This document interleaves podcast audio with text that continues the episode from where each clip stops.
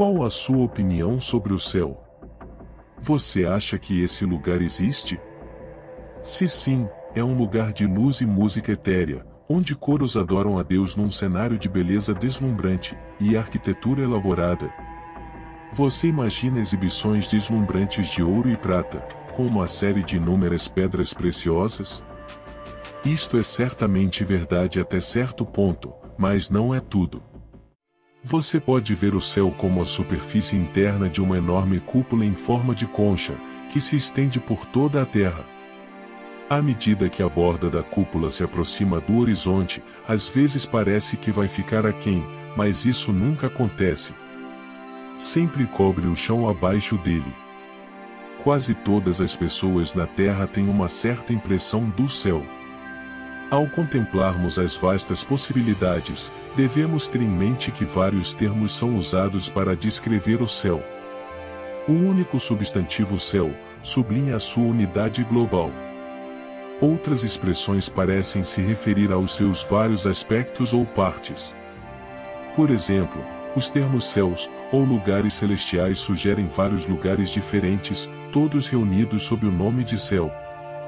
Esses locais podem ser dedicados em momentos diferentes, a seres e atividades diferentes. Em 2 Coríntios capítulo 12 versículos de 2 a 4, Paulo escreve, Conheço um homem em Cristo que, há 14 anos, não sei se no corpo, ou se fora do corpo, não sei. Foi arrebatado, para o terceiro céu.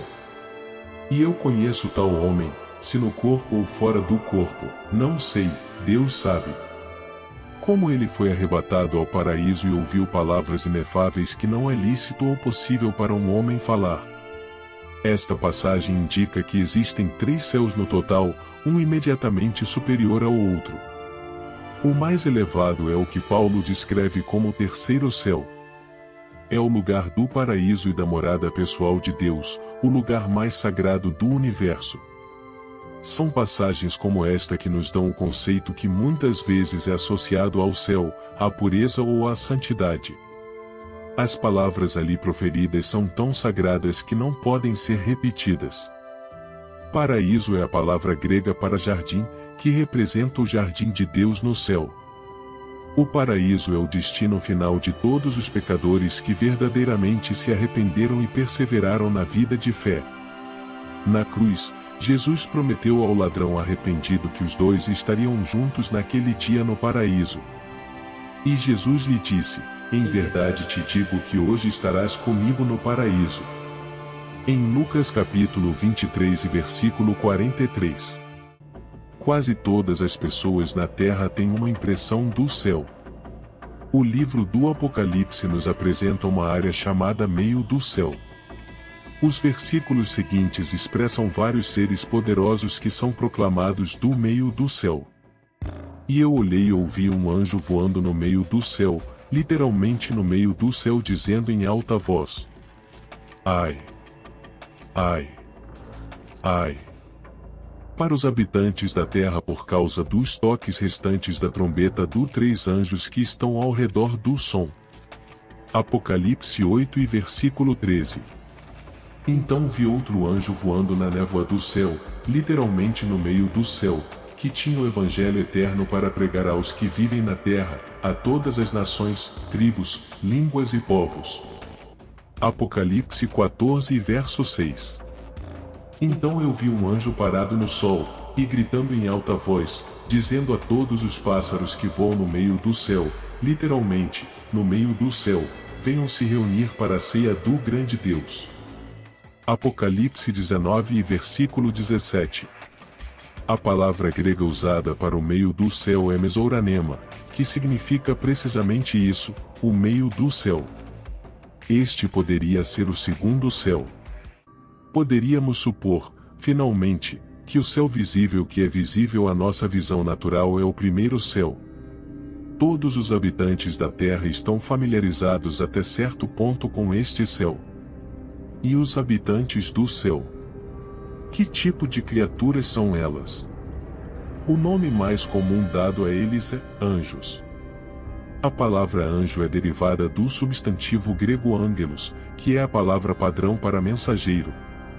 Portanto, os anjos são considerados mensageiros enviados do céu. Porém, nem todos os anjos são mensageiros, pois eles têm outras funções possíveis, independentemente de suas tarefas. Eles são enviados por Deus para seus propósitos. Contudo, as Escrituras nos informam que também existem anjos maus, enviados por Satanás para seus propósitos.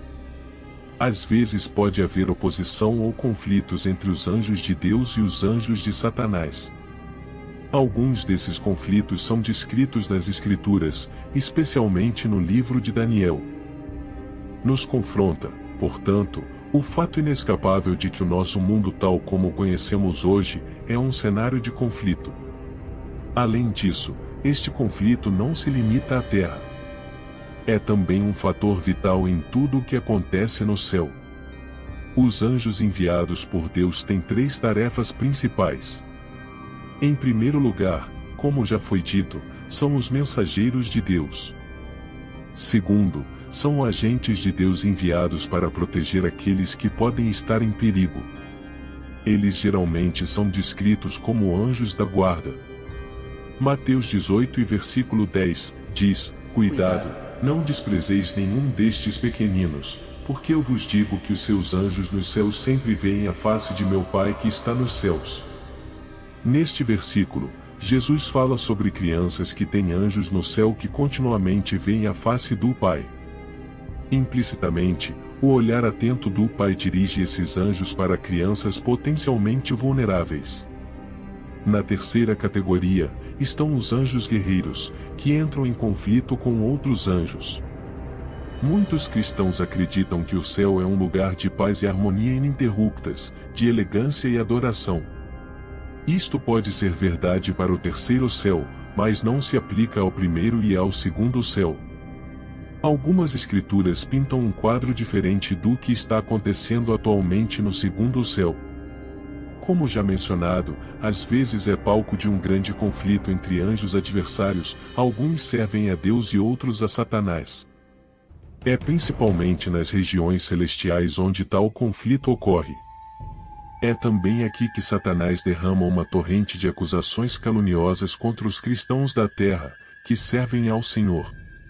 Em Apocalipse 12, versículo 10, diz: E ouvi uma grande voz no céu, que dizia: Agora chegou a salvação, e a força, e o reino do nosso Deus, e o poder do seu Cristo, porque foi expulso o acusador de nossos irmãos, o qual ele os acusou diante do nosso Deus dia e noite.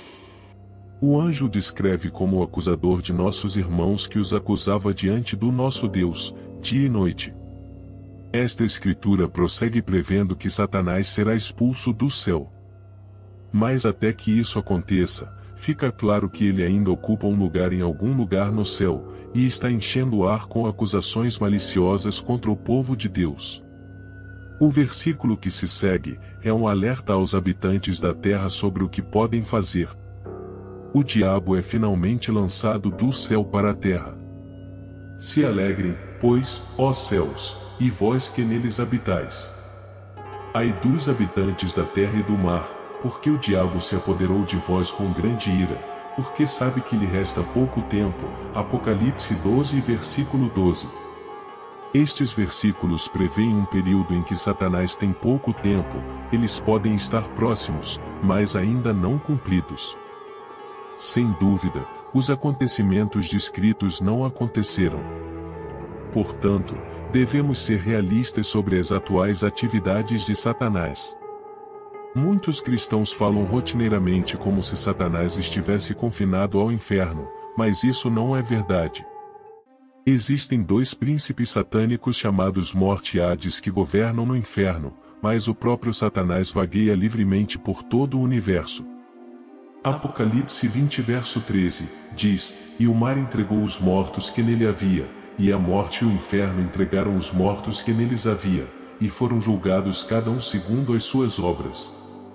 Isto é claramente descrito no livro de Jó, capítulo 1 e versículos 6 e 7, onde diz: Houve um dia em que os filhos de Deus vieram se apresentar diante do Senhor, e Satanás também veio entre eles. E o Senhor disse a Satanás: de onde você vem? Então Satanás respondeu ao Senhor e disse: Venho de passear de um lado ao outro da terra e andar sobre ela. Muitos cristãos costumam falar como se Satanás estivesse confinado no inferno, mas isso não é verdade. A principal diferença entre a terra e o céu é que este mundo foi corrompido pelo pecado, mas o céu não. O pecado do homem permeia a terra, e a glória de Deus aperfeiçoa o céu. Deus, a glória do céu, criou a terra e a deu à raça humana para cuidar e desfrutar. Contudo, em vez de obedecer às instruções de Deus com relação às coisas terrenas, Adão e Eva decidiram ouvir Satanás. Sua desobediência, sua rebelião contra Deus os separou da comunhão com Deus. Porque, assim como pela desobediência de um só homem, muitos foram feitos pecadores. Romanos 5 e versículo 19. Como resultado, a doença do pecado foi transmitida a todas as gerações. A Bíblia diz: E Deus olhou para a terra e eis que estava corrompida, porque toda a carne havia corrompido o seu caminho na terra. Gênesis 6 e versículo 12. Isaías 24 e versículos 5 e 6 A terra também se corrompeu sobre os seus habitantes porque eles transgrediram as leis, mudaram a ordenança, quebraram a aliança eterna. A terra geme, porque foi contaminada pelo pecado. Como uma doença paralisante. O pecado distorce e devasta tudo o que toca. O pecado corrompe e divide, mas o céu declara a glória do Senhor. Salmos 19 e verso 1. O céu é o trono de Deus. Isaías 66 e versículo 1. E visto que ele é absolutamente santo e sem pecado, ele não pode tolerar o pecado, nem olhar para ele, sem ser julgado. Abacuque 1 e versículo 13. Mas seu amor é tão poderoso e grande, que abriu caminho para que a maldição do pecado fosse removida, a culpa que mancha nossos corações e corrompe nosso mundo. Deus crucificou o pecado na cruz, através do sangue de Cristo, que nos redimiu da penalidade do pecado. Ele morreu em nosso lugar, assumindo os julgamentos que merecemos, nos apresentando sem culpa ao seu Pai Celestial. Jesus Cristo é o Salvador do mundo porque Ele é o único que pode transpor a distância entre o céu e a terra. A Bíblia diz: pela obediência de um homem, muitos serão feitos justos. Romanos 5 e versículo 19. É difícil admitirmos isso, mas somos pecadores por nascimento, pecadores por escolha, e pecadores por prática. A boa notícia é que Deus criou uma maneira de nos salvar pela sua graça. Efésios 2 e versículos 8 e 9. E este é o seu dom glorioso para as pessoas em um mundo caído. A diferença entre o céu e a terra é que Jesus Cristo deixou a glória do céu e veio a esta terra infestada de pecado por uma razão. Para tornar possível a nossa salvação eterna. E isso faz toda a diferença para Deus, o céu, e para nós na terra. Veremos muitas cenas gloriosas no céu, porém a mais poderosa de todas será a do nosso Salvador em sua glória. Seus olhos verão o Rei em sua beleza, e verão uma terra que se estende muito longe. Isaías 33 e versículo 17 Jesus Cristo nos deu uma visão disso, quando abriu a cortina do céu, e disse ao apóstolo João para escrever o que viu. Então vi um cordeiro. Ouvi cada criatura no céu cantando para aquele que estava sentado no trono, e ao cordeiro, seja louvor, e honra, e glória, e poder para todo o sempre. Apocalipse 5 e versículos 6 e 13. Faz parte da nossa natureza humana querer dar livre curso às nossas fantasias sobre o céu.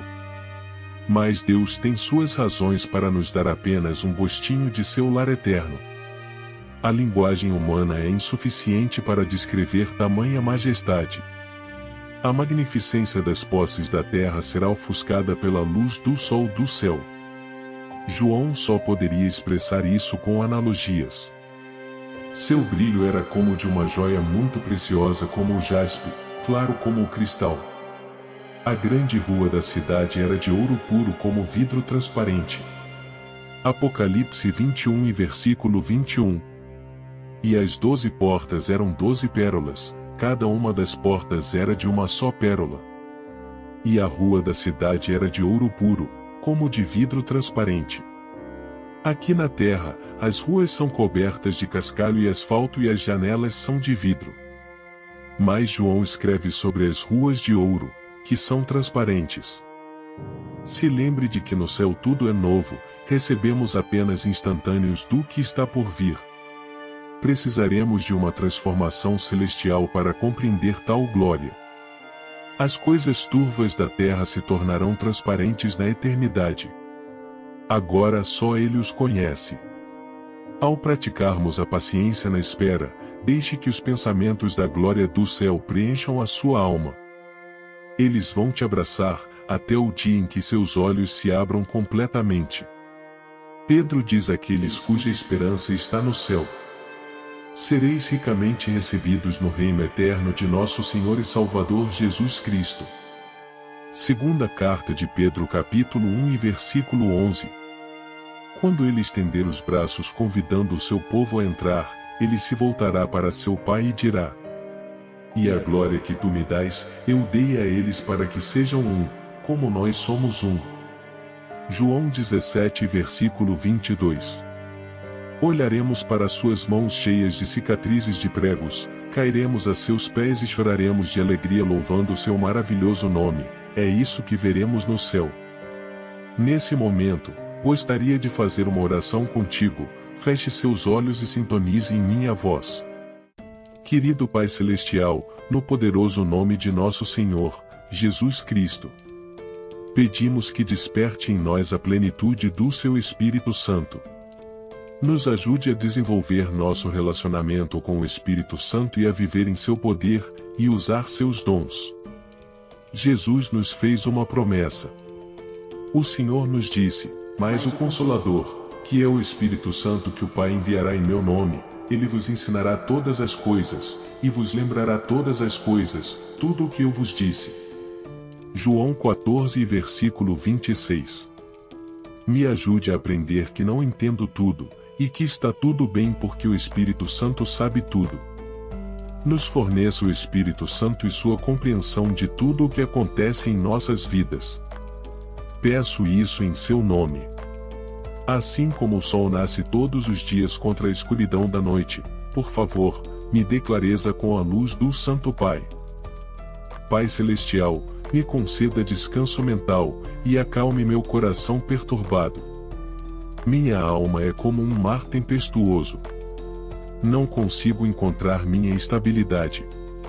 Me dê energia e clareza mental para encontrar meu propósito, e trilhar o caminho que o Senhor traçou para mim. Confio no seu amor, Deus, e sei que o Senhor vai me ajudar a sair desta noite escura. Assim como o sol nasce todos os dias contra a escuridão da noite. Por favor, me traga clareza com a sua luz, Senhor. Em seu nome eu te peço. Gracioso Pai, Oramos para que o Senhor entre plenamente com a energia necessária para eu superar todas as provas e provocações que surgem no meu caminho. Faça de mim, Senhor, um verdadeiro seguidor de Cristo. A Bíblia diz na segunda carta de Paulo a Timóteo capítulo 1 e versículo 7. Porque Deus não nos deu espírito de temor, mas de poder, de amor e de moderação. Desenvolva a minha mente para ser como Cristo. Espírito Santo, viva em minha vida e faça com que ela permaneça sempre no Senhor. Deus, tenha piedade de nós. Me fortaleça em todas as minhas dificuldades, me dê seus dons e permita que seu fruto amadureça em mim. Ó Espírito Santo, que busca a salvação de todos os seres humanos, e por isso queres que todos eles obtenham o conhecimento da tua verdade, apresenta a todos eles a tua luz poderosa, e o teu amor de boa vontade para que deem glória a Deus em unidade de fé, esperança e amor. Envie para a colheita trabalhadores que sejam verdadeiramente inspirados pelo Senhor, que são a alma da igreja missionária. Ó Rei da Glória, nos envia a promessa do Pai, o Espírito da Verdade. Que o conselheiro que vem do Senhor nos ilumine e nos mostre toda a verdade. Como o Senhor prometeu. Amém. E você? Qual a sua opinião sobre o céu? Você acha que esse lugar existe?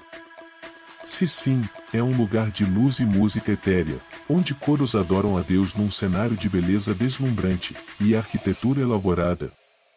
Você imagina exibições deslumbrantes de ouro e prata, com uma série de inúmeras pedras preciosas?